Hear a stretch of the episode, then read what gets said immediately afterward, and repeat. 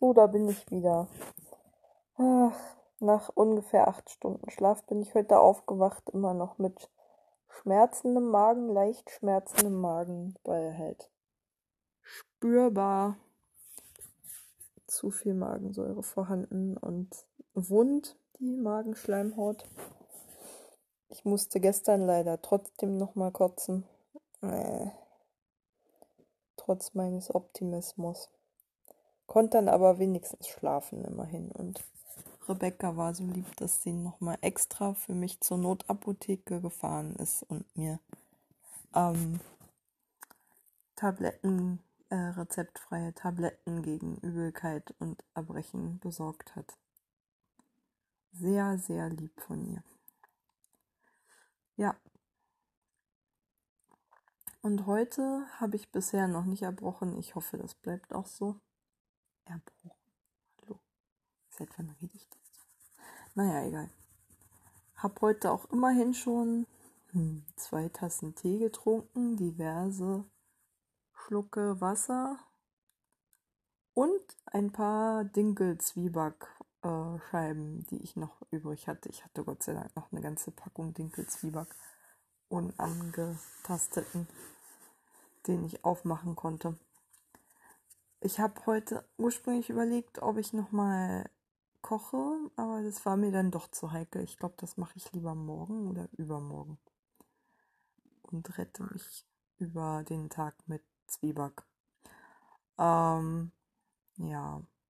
Was habe ich heute gemacht? Ich bin relativ früh aufgestanden, habe viel Podcasts gehört, um mich weiterhin noch ein bisschen abzulenken und menschliche Stimmen zu hören. Das beruhigt mich immer. Interviews.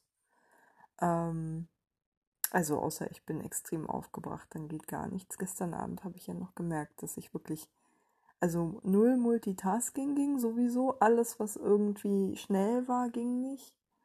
Alles, was ähm, in irgendeiner Weise mit Konflikt, Anspannung oder Herausforderungen zu tun hatte. Alles, was irgendwie mit Arbeit zu tun hatte, ging nicht. Auch nicht als Thema. Essen ging sowieso nicht als Thema. Also ich habe sogar überlegt, was mache ich denn? Und ich habe hier ja seit Wochen irgendwie ähm, Aladdin, so eine Realverfilmung von diesem Disney-Schinken, äh, als DVD rumliegen. Und festgestellt, nicht mal das wäre gegangen, weil ich schon weiß, da sind irgendwelche Teppichfliegeszenen dabei und das alleine hätte schon gereicht. Ja, ich habe dann tatsächlich irgendwie Ruhe darin gefunden, dass ich noch bei Plattentests die Rezensionen, die ich noch nicht gelesen hatte, gelesen habe. Und das Ganze im Bett halb aufrecht, halb liegend Sicherlich nicht so gut für den Nacken, aber auf jeden Fall was für den Magen am entspanntesten als platt auf dem Rücken zu liegen. Und dabei hatte ich außerdem noch meine schöne Muschebubu-Lampe an, die so schönes, warmes, oranges Licht macht. So schön, wie es auch in Telto war, das Licht fand ich auch ganz toll. Im Zimmer gab es auch so eine, so eine Nachtlampe, naja, nee, nicht wirklich, so eine, so eine Stehlampe, die genau das gleiche warme Licht hatte. Und mich beruhigt es immer immens. Naja, ich habe ja gestern trotzdem nochmal eine Bereitschaftsärztin angerufen, aber die meinte nur, ähm, ja, Ruhe und Schlaf und bla bla bla wird schon wieder. Hat mir aber wenigstens noch einen Tipp gegeben, was für ein Medikament man nehmen kann. Ganz ehrlich, ich habe es dann gar nicht genommen ähm, brauchte ich nicht mehr. Ich war dann so müde, dass ich dann einfach eingepennt bin. Ja, was war noch hm, gestern Abend? Magenschmerzen. Heute, ja, wie gesagt, habe ich mir aus dem Grund vorgenommen, wirklich so wenig wie möglich zu tun. Das meine ich diesmal wirklich ernst. Und mich so viel wie es geht abzulenken. Das habe ich auch ganz gut geschafft. Ich habe heute im Bett die Diplo zu Ende gelesen. Einfach weil regelmäßiges oder weil, weil kontinuierliches Lesen von nicht zu krassen Sachen, es war auch nicht zu krass, die richtig harten Texte über Genozide und so hätte ich mir jetzt heute nicht reingezogen, aber zum Glück war es relativ trockener Kram. Das ging. Ich habe garantiert nicht alles so behalten, wie ich es no in normalem Zustand hätte behalten, aber die Diplotexte sind eh immer so randvoll mit Infos, dass da, keine Ahnung, wenn es gut läuft, 70 Prozent hängen bleiben, aber nie viel mehr. Ähm, ja, Ich hätte gut und gerne vielleicht noch ein bisschen schlafen können. Ich habe auch gesehen, dass ich ziemliche Ringe unter den Augen habe, obwohl ich acht Stunden gepennt habe. Aber das war ja, ich habe ja gestern auch unfassbar viel Flüssigkeit verloren und so und nicht viel reingekriegt, weil ich ja meinen Magen nicht so doll belasten wollte, auch heute. Ja. Ja, dann habe ich, was habe ich noch gemacht heute? Mich dann irgendwann angezogen, nachdem ich die Diplo im Bett zu Ende gelesen habe. ich habe mich gerade noch davon abhalten können, im Bett mein Handy anzumachen, weil ich weiß, wenn ich damit einmal wieder anfange, höre ich so schnell nicht wieder auf und das endet dann mit um 15 Uhr erst aufstehen, weil ich so lange im, am Handy gehangen habe im Bett. die Verbindung will ich einfach nicht herstellen wieder. hm ja, wie gesagt, was habe ich dann gemacht? Ich habe Podcasts gehört, in der Küche unter anderem den Güncast und mich von Rebecca darauf ansprechen lassen. Also der Güncast ist vom Tagesspiegel ein Podcast, in dem die Chefgynäkologin ähm, Mandy Mengler vom AVK, also vom Auguste Victoria Klinikum in Schöneberg, ähm, zu allen möglichen gynäkologischen Themen systematisch interviewt wird. Und ähm, dem, diesmal glaube ich das Thema, oh, was war denn das? Also ich habe heute zwei Folgen gehört. Das eine war Lust. Mm, also was ist weibliche Erregung? Es geht ausschließlich um Frauen, weil die halt so unterbelichtet sind in der Medizingeschichte und also quasi gynäkologisches Fachwissen einfach viel zu wenig gestreut wird, wohingegen über Männer und männliche Sexualität einfach viel, viel mehr bekannt ist. Das ist quasi so ein Aufklärungspodcast, ein feministischer, wenn man so will. Und ähm, genau, da kam Rebecca gerade rein und war ein bisschen ähm, irritiert, als es gerade um den G-Punkt ging. Ähm, und wie man den am besten erreicht, beziehungsweise wo der genau sitzt und was es noch gibt. Den A-Punkt, das habe ich heute erst gelernt, der ist noch weiter sozusagen Richtung Uterus, also sitzt noch tiefer und kann bei einigen mit so einem leichten Schmerz, also die Penetration dieses Punktes oder die Stimulation dieses Punktes kann bei einigen mit ein bisschen Schmerz verbunden sein, auch einfach weil es sehr tief ist. Habe ich auch erstmalig gelernt. Ich meine, vom G-Punkt bilde ich mir ein, dass ich weiß, wo er sitzt. Zumindest bei mir. ähm, ja, und es ging natürlich viel um Masturbation und solche Dinge. Mm, das war wahrscheinlich etwas befremdlich. Aber Rebecca hat mich immerhin gefragt, hat mich immerhin gefragt, was das für ein Podcast ist und sichtlich Interesse gezeigt. Das hat sie, glaube ich, bei einem Podcast vorher noch nie. War witzig. Ich habe nur zugehört, ich habe nichts ausprobiert. In der Küche nicht. Ähm, muss ich nochmal erwähnen. Gott, oh Gott. Ähm, ja. Ja, das hat mich echt entspannt irgendwie. Ich weiß, so medizinische, medizinisches Fachsimpeln, Interviews allgemein erden mich eigentlich immer ganz gut. Also da komme ich immer ganz gut mit runter. Ähm, auch Wissenschaftspodcasts finde ich einfach toll. Ist nicht so mein Ding, es wären irgendwelche Krimi-Geschichten, da merke ich, dass ich zu schnell zu angespannt bin. Deswegen habe ich auch diesen Podcast erstmal abgebrochen zu hören, Der Zug der Seuche, in dem es quasi so fast kriminalistisch um den Verlauf der Corona Pandemie geht, das war mir einfach zu krimihaft. Zu viel Suspense. Kann ich gerade nicht. Mit irgendwelchen Audioaufnahmen von sterbenden Menschen in Wuhan und so in den Krankenhäusern. Das war schon krass. Also ich habe da eine Folge durchgehalten und dann war es gut. Das hebe ich mir auf für später mal, wenn ich wieder ein bisschen stabiler bin. Ähm, jetzt gerade nicht. Und ähm, was habe ich noch gehört? Ich glaube, ich habe den Rest von diesem Genug gesagt Zeit Podcast, dem unendlichen Podcast mit Katharina Barley zu Ende gehört, was gestern auch nicht mehr ging.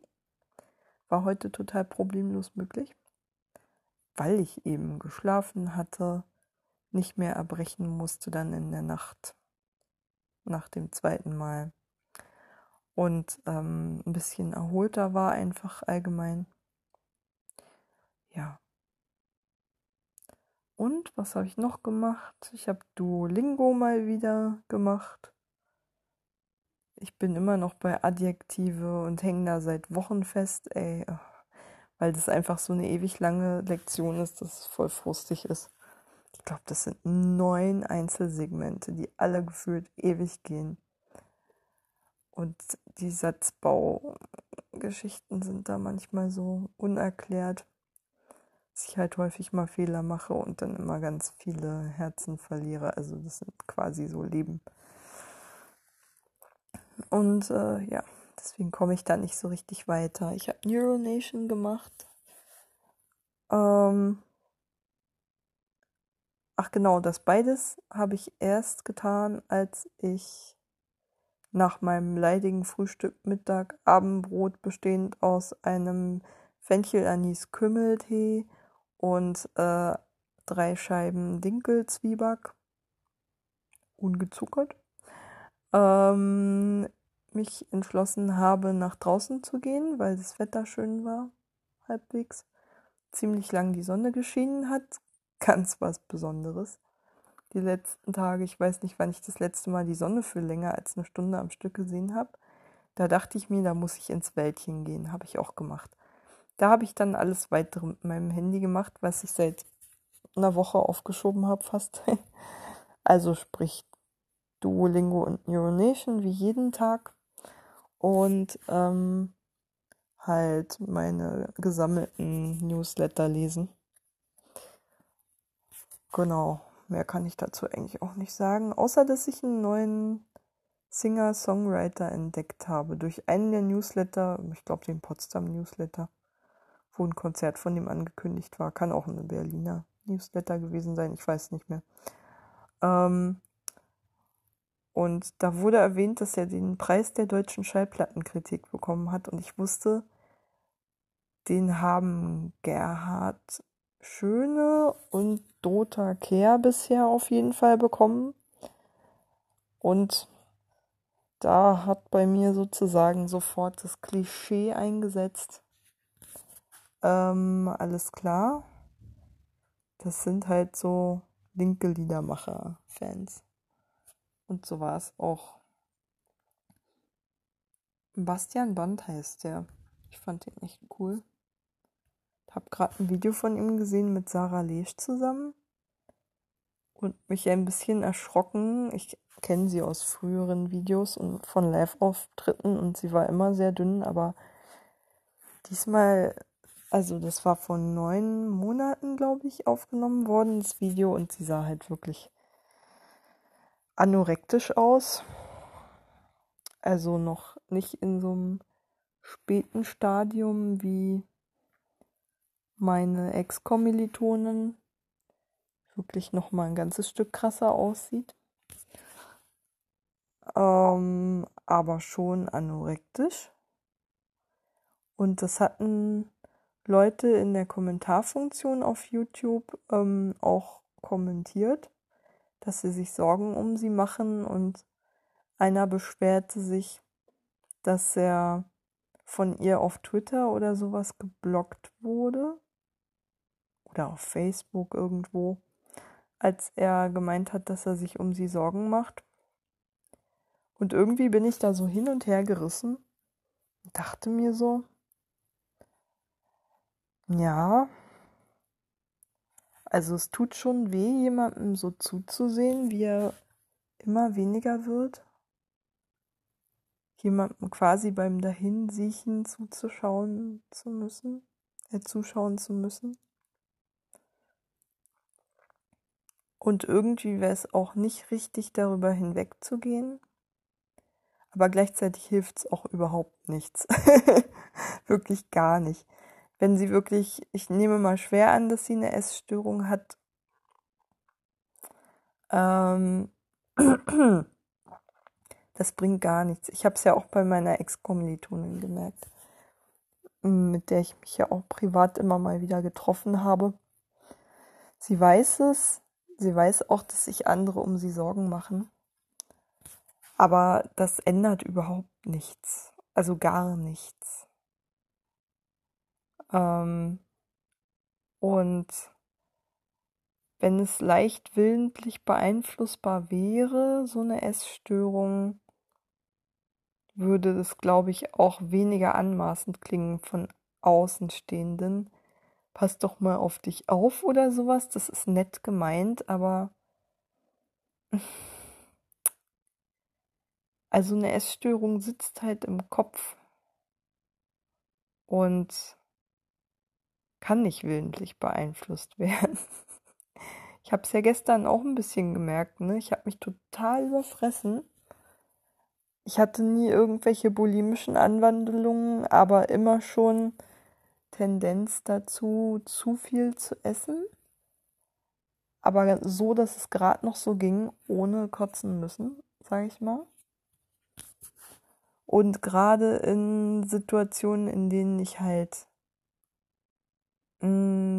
gerade nicht bei mir bin, gerade keine Zeit habe, auf mich aufzupassen, passiert mir das auch schneller mal, dass ich dann so impulsgetrieben bin,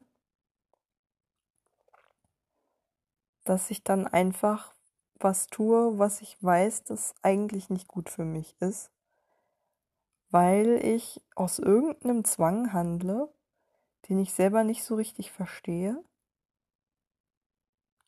Aber der ist einfach der Vernunft nicht zugänglich. Und ja, das ist halt im Kopf. es ist wirklich im Kopf. In Momenten, in denen ich mich gut um mich kümmern kann, passiert mir sowas nicht. Da esse ich auch nicht zu viel. Geht aber halt nicht immer. Wenn ich zu viel Input bekomme, wenn ich zu viel wenn ich zu überreizt bin, dann verliere ich die Kontrolle über mein Verhalten und kann nicht mehr richtig rational agieren. Dann übernehmen irgendwelche Zwänge. Ich glaube, das ist total projiziert jetzt, ne? Aber ich habe mir noch weitere Videos von Sarah Lesch angeguckt und dachte mir so, ich glaube, das ist einfach eine Form von Protest, der vielleicht auf einer total unterschwelligen Ebene stattfindet, was ihr vielleicht gar nicht bewusst ist, aber irgendwie eine Prote ein Protest gegen das Sein an sich. Und wie gesagt, ich bin mir ziemlich sicher, es ist ihr nicht mal wirklich bewusst. Ähm, Gott, ich komme in Teufelsküche, was ich hier alles zusammen reime mir gerade küchenpsychologisch. Es ist wirklich auch respektlos, aber gut. Ich wollte ja eigentlich hauptsächlich darauf hinaus, was es mit mir machen würde, wenn mir jemand sagen würde, reiß dich doch mal zusammen, so nach dem Motto, oder pass mal besser auf dich auf, wenn es aber um eine quasi psychische Erkrankung geht. Und ähm, alleine darüber zu reden, ist ja schon ein krasses Tabu. Ähm, also, nee, jedenfalls, ich habe ich hab dieses, dieses eine Lied von ihr gesehen, die Freiheit, und dachte mir so, irgendwie muss sie das gerade machen aus irgendeiner Form von Protest. Es war wirklich der Gedanke, sie ist zu schlau, um nicht unter dieser abgestumpften, total verdummenden einen wirklich stumpfsinnig machenden und einem Stumpfsinn auch abverlangenden Gesellschaft, in der alles zu viel, zu laut, zu grell, zu schnell, zu extrem ist und allen immer noch mehr abverlangt wird, immer mehr, obwohl sie schon längst dreimal über ihre Grenzen gegangen sind oder es täglich machen müssen, damit irgendwie ein paar Geldsäcke weiter auf ihren Geldsäcken schwimmen können in irgendwelchen Steueroasen in der Karibik müssen sich ja irgendwie so 90 Prozent der Gesellschaft halt einfach abrackern, immer mehr, damit andere Geld scheffeln können. Und ähm, ja, das verteilt sich auch so ungleich. Und es ist, also die Mühe auch verteilt sich so ungleich. Die Arbeit verteilt sich so ungleich. Die Belastungen verteilen sich so ungleich. Es ist einfach so himmelschreiend ungerecht, wie viel so viele Menschen auf dieser Welt ertragen müssen, damit es einigen wenigen einfach unverschämt gut gehen kann oder zumindest sie die Illusion haben, dass sie sich von allen Problemen freikaufen können. Ich meine, wir leben in einer Gesellschaft, in der ernsthaft Wissenschaftler an also an der Möglichkeit forschen, über Genetik den Alterungsprozess auszuschalten und damit quasi ernsthaft versuchen, Unsterblichkeit medizinisch her herzustellen. Also diesen grotesken Narzissmus muss man sich erstmal reinziehen. Also ich meine, hallo, geht's noch ein kleines bisschen größenwahnsinniger? Das ist die Gesellschaft, in der wir leben. Also ein vollkommener Wahnsinn, während die einen die einen sozusagen nach dem Mittel nach Unsterblichkeit forschen oder es danach lechzen, es konsumieren zu können, rackert sich ein Großteil der Weltbevölkerung unter unvorstellbar ekelhaften Bedingungen täglich ab, um diesen Geldsäcken den Arsch zu wischen. Es ist schreiend ungerecht. Und ähm, ja, immer mehr Menschen fallen aus diesem System gleichzeitig raus, wenn sie nicht mehr in der Lage sind, an diesen immer extremeren Anforderungen des Arbeitsmarktes, der ja auch mittlerweile quasi globalisiert ist und ehemalige Industrieländer mit Schwellen- und Entwicklungsländern im unmittelbaren Wettbewerb stehen und das einfach zu einer Anpassung der Arbeitsverhältnisse nach unten hin in Richtung Entwicklungslandniveau geführt hat überall, ähm, überall Arbeitsrechte geschliffen werden, überall Arbeitsstandards abgeschafft werden, ohne dass sie sich an den Orten, wo es immer schon scheiße war, durch kolonialistische Ausbeutung einfach verbessern wird, sichtlich. Ähm, das ist einfach eine schwer erträgliche Gesellschaft, finde ich. Und es gibt Menschen, die kriegen das halt mit. Und es geht Menschen halt unterschiedlich nahe, dieses Mitbekommen. Es gibt Leute, die, denen ist das schon irgendwie in einem Hinter, im Hinterkopf irgendwo so ein bisschen bewusst, dass hier was gewaltig schief läuft. Und die sich denken, naja, lieber nicht zu viel drüber nachdenken. Man muss ja irgendwie klarkommen, sonst dreht man ja durch. Oder vielleicht auch einfach gar nicht drüber nachdenken und ohne jemals bewusst die Entscheidung getroffen zu haben, einfach sich sagen, ja, that's life, ist halt so, wie es ist. Pragmatisch, zynisch, wie auch immer, resignieren. Dann gibt es die Leute, die den Status quo mit Fanatismus verteidigen irgendwelche FDPler oder CDUler, die wirklich jede noch so groteske Ungerechtigkeit feiern, als wäre es der Untergang des Abendlandes, auch wenigstens an dem kleinen Stellschräubchen mal zu drehen. Meine Güte, was haben wir uns lange irgendwie über den Mindestlohn unterhalten, der immer noch nicht in existenzsichernder Höhe ausgezahlt wird, der bekanntlich von massig Arbeitgebern unterlaufen wird auf die eine oder andere Art und Weise und bis heute nicht vernünftig äh, kontrolliert wird. Und trotzdem gibt es immer noch Leute, die sagen, ja, aber das hat doch Arbeitsplätze gekostet, obwohl das noch nicht mal nachgewiesen werden konnte.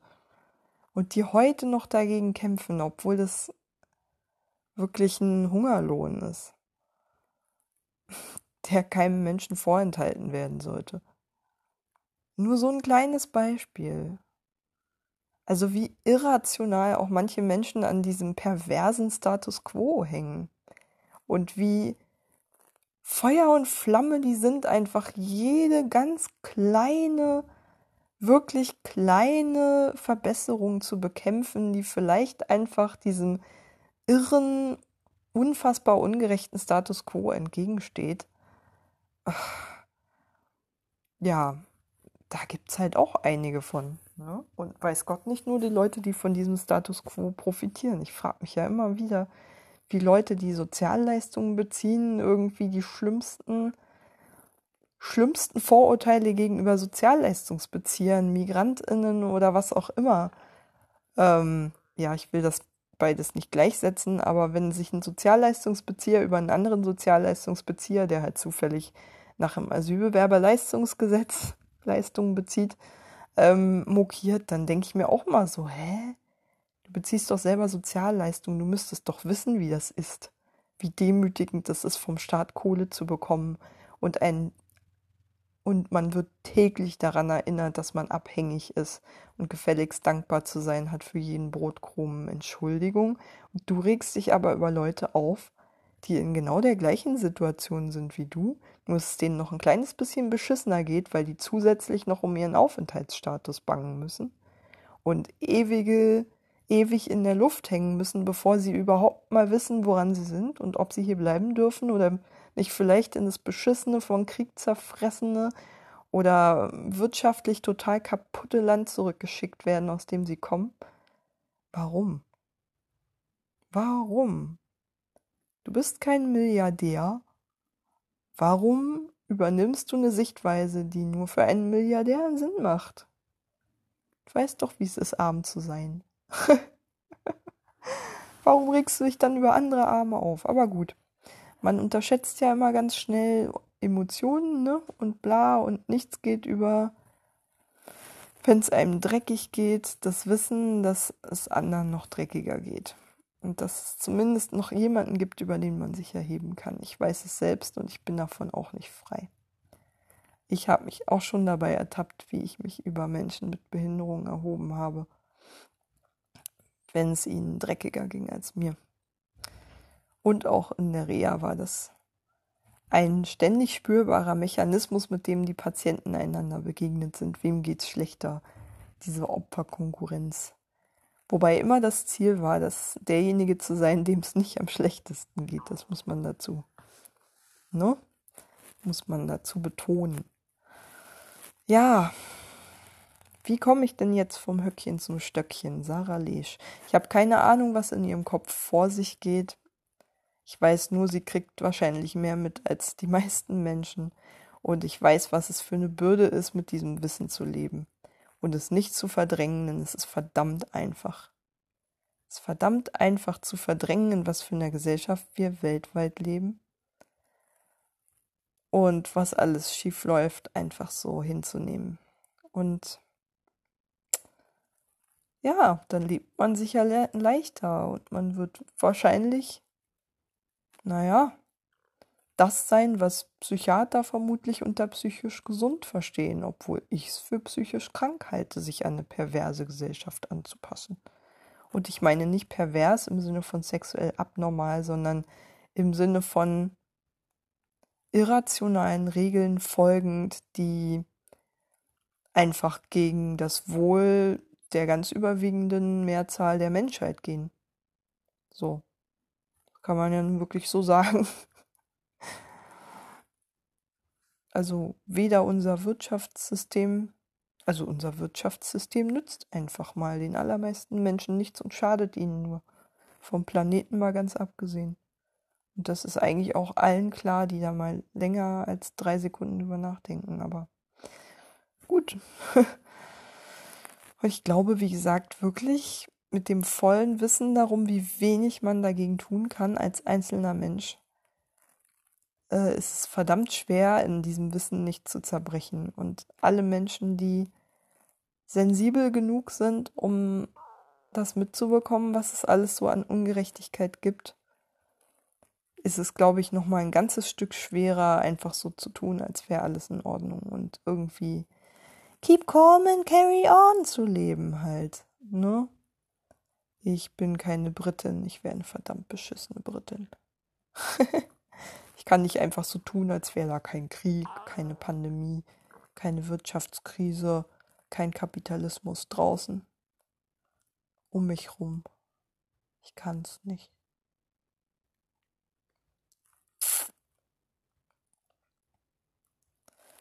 Ja, es gibt eben auch andere Menschen, die es nicht können und schade, dass sie eher sich selbst als die Gesellschaft zerstören. Gut. Ich glaube, das ist allerdings auch die Verzweiflung, die Wut und ja, Verzweiflung und Wut wahrscheinlich einfach, aus denen sich Amokläufe und Terroranschläge speisen. Das Gefühl, ungerecht behandelt worden zu sein, kann, glaube ich, auch sowas extrem befeuern und ich behaupte jetzt einfach mal, wer diese Erfahrung, ungerecht behandelt zu werden, also dass einem was vorenthalten wird, was einem der eigenen Meinung nach zusteht. Das kann ja auch total subjektiv sein. Es gibt ja nur Männer, die Amok laufen, Terroranschläge begehen, weil sie sich von Frauen enttäuscht fühlen, die ihrer Meinung nach zu wenig Wertschätzung für sie gezeigt haben in der Vergangenheit. Kann ja auch sein.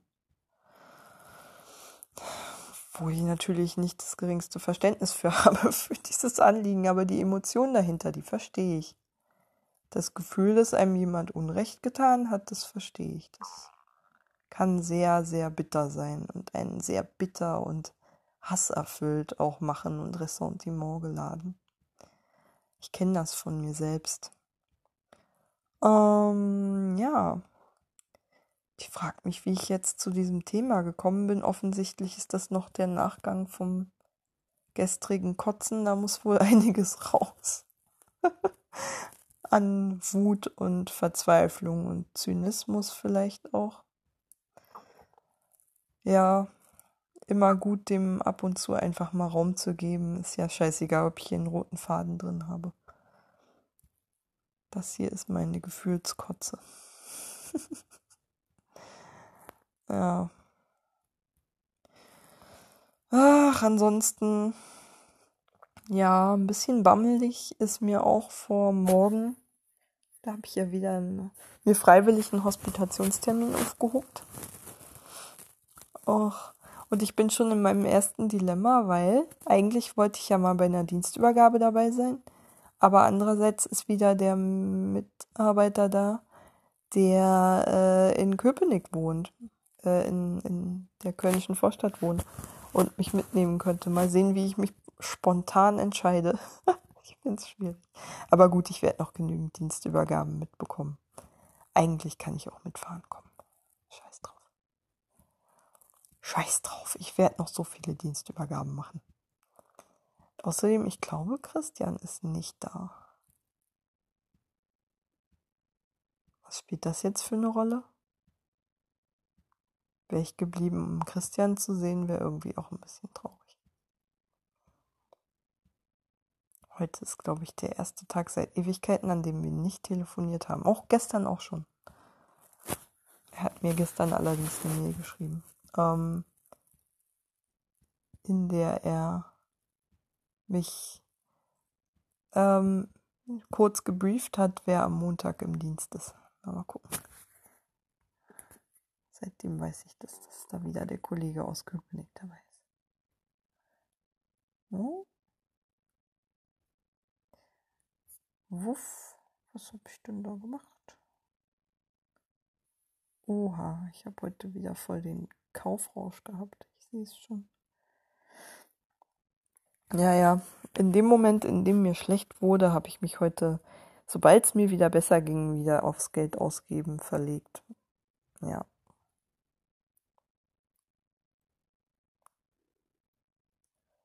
Ah ja,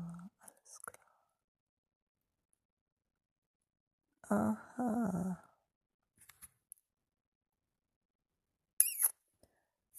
Naja. Ja, eigentlich fällt mir jetzt auch nicht mehr viel ein. Ich habe ja heute schon über komische, irrationale Zwänge geredet. Jetzt könnte ich nochmal einen Sermon über Kaufsucht loslassen. Aber das Thema wird noch oft genug gestreift oder erörtert werden können. Deswegen bleibt es bei der Feststellung, war heute ganz schön geldintensiv der Tag. Mehrere Amazon-Bücher. Wobei von einem konnte ich mich losreißen. Es war ein Ukulelen-Songbook aber ich habe mir immerhin die Liederliste angeguckt und festgestellt, ach nö, das ist mir ein bisschen zu doof. Mary had a little lamp und so. Michael row the boat ashore. Alles, was halt irgendwie so lizenzfrei zu haben ist, denke ich.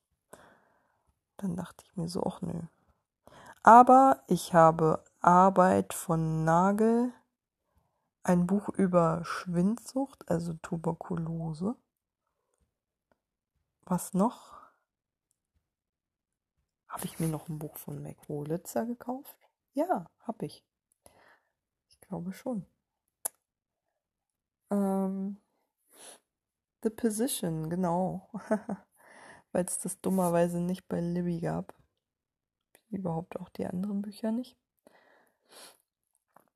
Ah ja. Und gestern Abend, das habe ich gestern. Nee, wann habe ich denn das bestellt?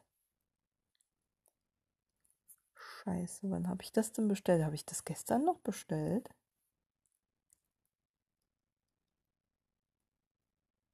Fünfter. Welcher ist denn heute? Ja, tatsächlich gestern habe ich, weil ich weiß, dass es eine sehr beruhigende Wirkung auf mich hat, auch schon angefangen, Geld auszugeben. ähm, aber nicht so extrem wie heute. Und zwar habe ich mir diese die Trilogie von Pitch Perfect gekauft, weil ich weiß, es bringt mich zuverlässig in Krisenzeiten runter, wenn es mir nicht allzu beschissen geht. Und ähm, macht gute Laune. das ist genau die seichte Unterhaltung, die ich gerade einfach verstärkt suche und wovon ich einfach viel zu wenig habe. Ah. Naja. Schade. Gestern ist mir auch nicht rechtzeitig eingefallen, dass ich ja einen Netflix Kinder-Account auch habe. Hätte ich mir mal einen Kinderfilm reinziehen können. Na egal. Ähm, ja, ich glaube, ich gehe jetzt mal so langsam ins Bett. Muss zwar morgen erst um 14 Uhr da sein zum Spätdienst halt. Und ähm, dafür um 12 denke ich losfahren was voraussetzt, ungefähr um elf aufzustehen. Das kriege ich, glaube ich, locker hin. Ähm, aber trotzdem will ich jetzt nicht so spät ins Bett eigentlich. Würde ich schon ganz gerne spätestens vor eins einschlafen. Wache ich eigentlich immer so gegen neun auf. Neun, halb zehn. Ja, naja. Und ich will noch meditieren. Das habe ich gestern nicht gemacht. Ich weiß, es hätte mir gut getan, aber es wäre einfach zu viel Input gewesen. Es ging nicht. Es war zu viel Input. Mein Gehirn war so dermaßen am Feuern. Da ging nichts. Ich habe es wirklich versucht. Ich habe mit allem, was mich irgendwie normalerweise runterbringt, versucht. Aber mich runterzubringen. Ich habe Gronk-Videos geguckt. Das ging einfach nicht. Und dann irgendwie irgendwelchen Anweisungen von irgendeinem Sprecher zu folgen, wäre illusorisch gewesen. Das Einzige, was ging, war auf dem Rücken liegen, möglichst entspannt, den Bauch halbwegs krampffrei zu bekommen durch meine Liegehaltung und ja. Heute im Nachgang draußen auf dem Air Lounger zu liegen, um noch den letzten Rest Krampf wegzukriegen, so gut es geht. Krampf war immer noch da, so ein bisschen. Aber jetzt, wo ich ein bisschen Tee mit Minze getrunken habe, wird es besser. Ich merke, das ist auch so ein psychisches Ding. Ich glaube, übel wird mir heute nicht, dafür habe ich zu wenig im Bauch. Und übel ist mir sowieso heute gar nicht. Zu keinem Zeitpunkt gewesen. Ich konnte auch wieder Quizduell die Nahrungskategorie durchspielen. Mit ekligen Fischsachen und keine Ahnung, seltsamen englischen Fleischgerichten kein Problem. So sehr hatte ich mich schon wieder regeneriert. Naja, jetzt hoffen wir mal, dass ich bald wieder halbwegs normal essen kann. Und ich spiele jetzt noch drei Quizduell-Partner ab und dann meditiere ich und gehe ins Bett. Gute Nacht.